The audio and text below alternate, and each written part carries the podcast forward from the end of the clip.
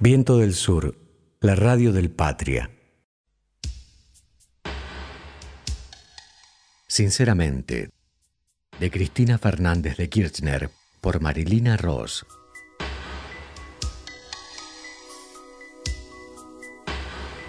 Todo empezó como un juego, como cuando empecé a ser actriz o a componer canciones.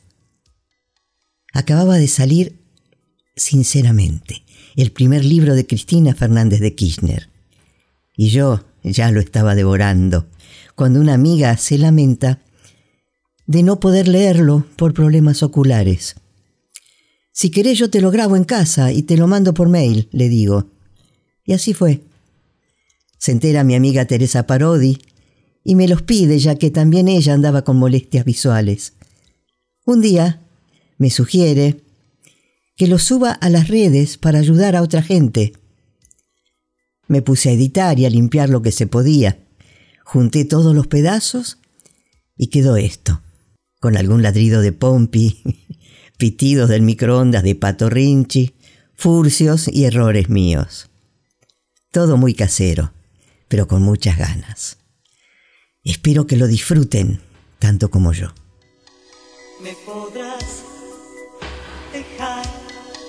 No escucharme más, podrás no sintonizar ya mi frecuencia,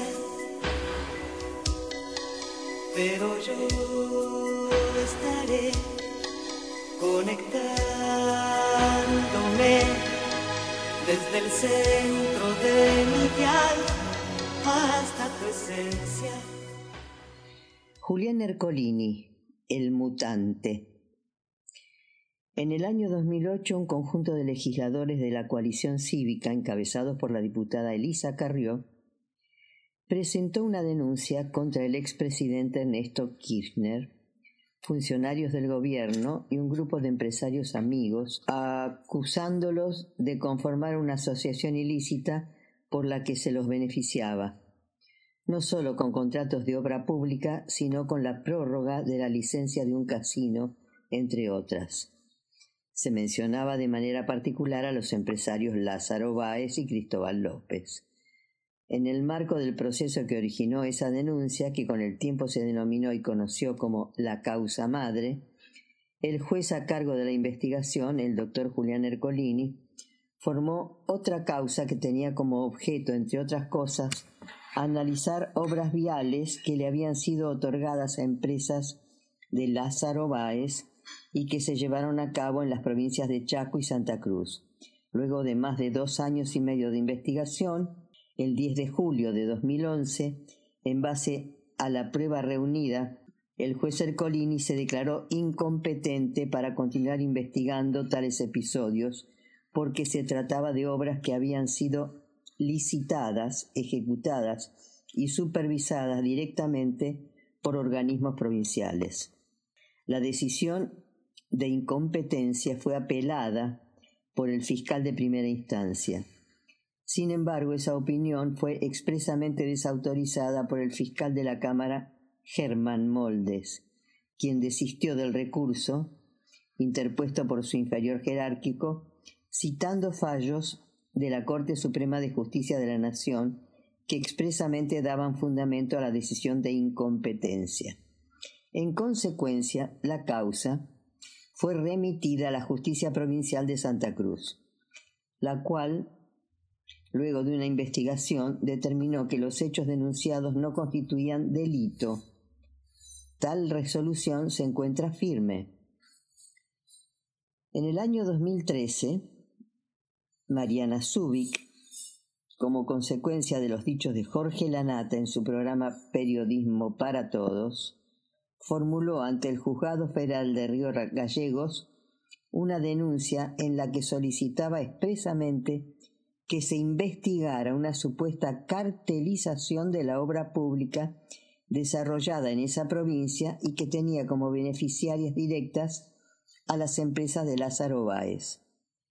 De tal manera se dio inicio a una investigación en la cual se requirió abundante información a todos los organismos públicos relacionados con la obra pública en la provincia.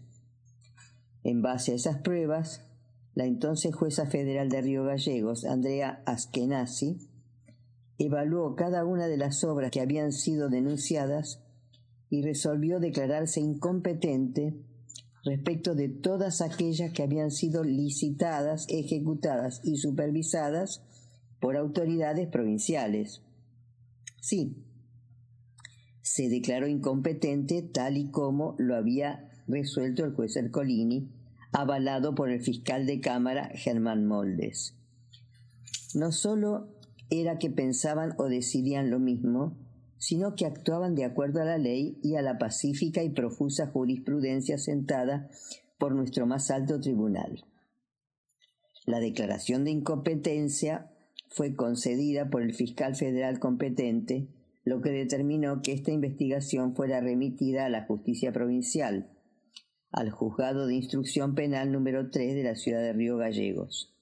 Allí, y luego de llevarse a cabo las investigaciones de rigor y con el dictamen favorable del fiscal de primera instancia y el fiscal de Cámara, se dictó el sobreseimiento en virtud de que los hechos investigados no constituían delito. Lo que hoy resulta verdaderamente increíble a la luz de los acontecimientos, del tiempo y sobre todo del derecho, es que entre toda la obra pública vial que fue investigada, analizada y juzgada en aquella oportunidad en el ámbito provincial sin encontrar delito alguno, están las mismas 49 licitaciones que hoy los acusadores de Comodoro Pi individualizan como delictivas en la causa que se halla en trámite ante el Tribunal Oral Federal número 2 de Buenos Aires y a la cual públicamente se la denomina y conoce como la causa de la obra pública. Sin embargo, estamos en la Argentina de Macri y todavía hay cosas peores en materia de hechos y derecho. Con motivo de aquellas investigaciones se llevó a cabo durante el proceso judicial una radiografía de toda la obra pública desarrollada en la provincia de Santa Cruz en el periodo 2003-2013, detectándose lo siguiente. El número total de obras ascendió a alrededor de 1.400. Las empresas de Lázaro Báez solo resultaron adjudicatarias de un porcentaje que no superaba el 10% del total de obras. Y en el caso de la obra pública vial, se constató la participación de 15 adjudicatarios, entre las que estaban empresas constructoras nacionales como Esuco, CPC y Petersen. Servir al gobierno de Cambiemos y muy atento a las demandas del Grupo Clarín, Ercolini no solo olvidó que había declarado su propia incompetencia para investigar y juzgar esas obras públicas y remitido el expediente a la jurisdicción de Santa Cruz, sino que, peor aún, ignoró la investigación desarrollada en la justicia provincial y concluida con sobreseimiento y avanzó con indagatorias y procesamientos con una velocidad y ligereza que espantarían al más lego. Sí, tal como se lee, el mismo juez que seis años antes se había declarado incompetente para investigar y juzgar la obra pública licitada, ejecutada y certificada por la provincia de Santa Cruz, ahora, por las mismas obras ya juzgadas sin encontrar delito alguno, me hizo parte de una asociación ilícita que, en su opinión, estuvo destinada a apoderarse ilegítimamente de los fondos asignados a las obras públicas de la provincia de Santa Cruz. Sin embargo, para el mutante juez Ercolini no fue suficiente. Me adjudicó haber participado en semejante delito tan solo por ser jefa del gobierno y responsable política de la Administración General del país. Estas categorías quizá podrían ser discutidas desde una perspectiva estrictamente política, pero es imposible que involucren responsabilidades de carácter penal. En este ámbito se reclama la voluntad dolosa de consumar el delito y por lo tanto la responsabilidad objetiva no es admitida.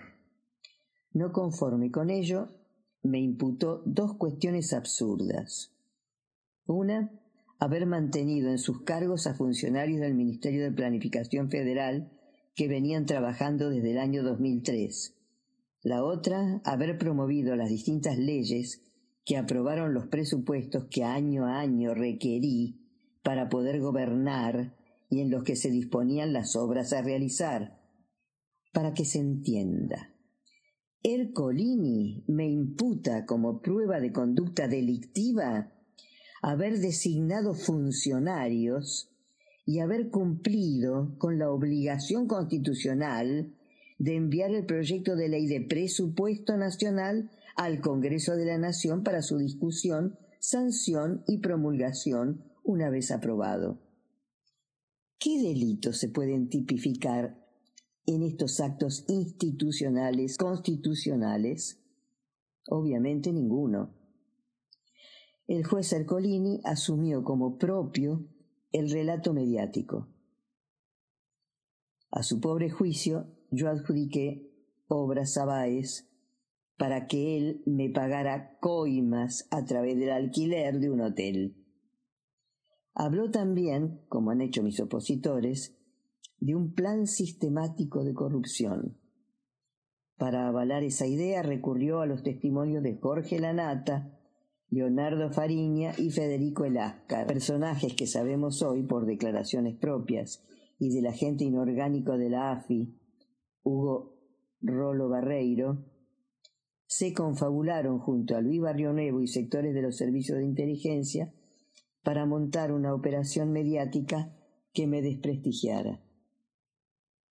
Su segunda fuente inspiradora fue un libelo que el gobierno nacional promovió bajo el ampuloso título de El Estado del Estado y que sólo puede asimilarse en su vulgaridad al tristemente recordado libro negro de la segunda tiranía que redactó la autodenominada Revolución Libertadora cuando derrocó el segundo gobierno peronista. Como si todo ello fuera poco, y al igual que Javier Iguacel al hacer su denuncia, ignoró las conclusiones contundentes a las que arribaron, escribieron y firmaron los técnicos autores de la auditoría realizada por Vialidad Nacional en marzo del 2016, por instrucción de Javier Iguacel. Ellos afirmaron, por ejemplo, que el 90% de las obras que se realizaron en la provincia fueron proyectadas, licitadas, adjudicadas y certificadas por la Administración General de Vialidad Provincial de Santa Cruz. Sí.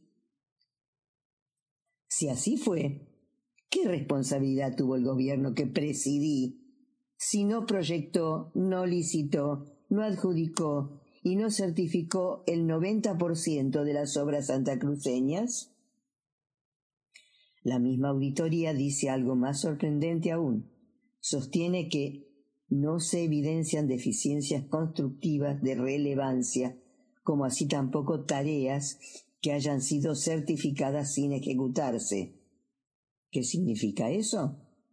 Que las obras fueron construidas correctamente, sin observarse sobreprecios, y que nadie cobró dinero por obras cuya ejecución no se hubiera realizado. Párrafo aparte merece lo que Ercolini sostuvo al decir que las presuntas coimas que Baez me pagaba se encubrían bajo las formas del alquiler del hotel Alto Calafate propiedad de la sociedad familiar Otesur, que solo alquiló entre los años 2008 y 2013. Resulta absolutamente ridículo, a poco que se adviertan los montos que se movieron en uno y otro concepto. Así, no se entiende con qué lógica se deducen los montos retornables cuando Baez ejecutó contratos de obra pública por más de 46 mil millones de pesos y solo pagó alquileres por 27 millones de pesos en cinco años, teniendo además la explotación de un hotel cuatro estrellas con más de 100 habitaciones. Es obvio que las sumas no solo no guardan ningún correlato, sino que el argumento se cae por absurdo. Pero las contradicciones del juez no quedan allí. Es en este tema del alquiler del hotel donde se produce la segunda gran mutación de Ercolini. En el mismo año 2011, en que se declaró incompetente para investigar la obra pública ejecutada en Santa Cruz, Julián Ercolini dictó mi sobreseguimiento y el del empresario Juan Carlos Relats por el alquiler del Hotel Los Sauces, Casa Patagónica. El ingeniero Relats era el titular, entre otras, de JCR, una de las empresas constructoras más grandes del país, localizada en la región noreste, además de concesionario de peajes como dueño de la Asociación Autopistas del Litoral. Dicho contrato de alquiler también había sido denunciado, como siempre, por los mismos dirigentes políticos opositores, y fue el más beneficioso en términos económicos y más extenso en el tiempo de todas las locaciones de nuestros inmuebles y se rescindió en septiembre del año 2016. En aquel juicio, y tal como lo expliqué en el capítulo 3, Bien de Familia, Ercolini no solo nos sobreselló, sino que jamás nos citó a declarar. Cuando se produjo la denuncia selectiva de Iguacel en materia de obra pública, solicité institucional y judicialmente una auditoría integral sobre toda la obra pública adjudicada entre 2003 y 2015. No lo hice solo una vez, sino en reiteradas oportunidades. Diputados de nuestro espacio político presentaron en el Congreso proyectos de ley pidiendo la constitución de una comisión bicameral de investigación. Todos los pedidos fueron infructuosos. Siempre se han negado, buscando evitar que la falsedad de sus imputaciones quede al descubierto. Llevo ya tres años junto a mis hijos, probando en cada causa que han armado que nunca lavamos dinero, porque todos nuestros recursos financieros e inmuebles, así como también todas las operaciones realizadas, están y estuvieron siempre bancarizadas en el país y declaradas ante la FIP y la Oficina Anticorrupción. Su trazabilidad se puede verificar en más de dos décadas como funcionarios públicos. No hay un solo recurso o un solo inmueble que no figure en nuestras declaraciones juradas. Sin embargo, lo más curioso y sorprendente es que todas las denuncias versan sobre lo declarado. Sabiendo de la debilidad de todas estas imputaciones y temiendo naufragar en su intento persecutorio, construyeron su pieza más macabra, la causa de las fotocopias de los cuadernos. Repentinamente, la presunta asociación ilícita que habría constituido con Lázaro Báez y por la que me persiguieron durante años, pasó a un segundo plano y sin más trámite me convirtieron en la jefa de una superbanda delictiva de la que también eran parte todos los contratistas de la obra pública en Argentina. Sí, todos los contratistas de toda la obra pública cuya auditoría integral vengo reclamando sin ningún resultado desde el año 2016. Pero no solo eso, sino que esta vez la asociación ilícita era aún más extraña, ya que la conformaban decenas de personas que en muchos casos no se conocían o jamás se habían visto entre sí.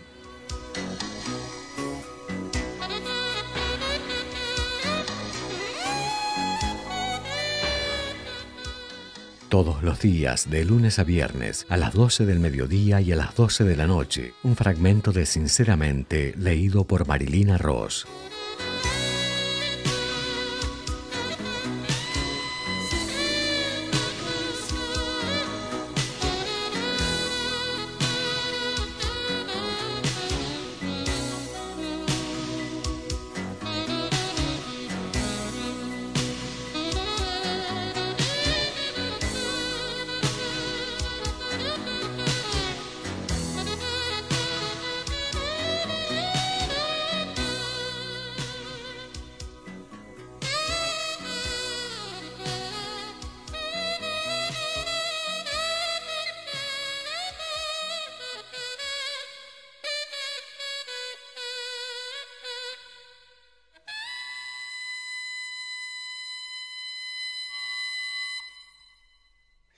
Patria.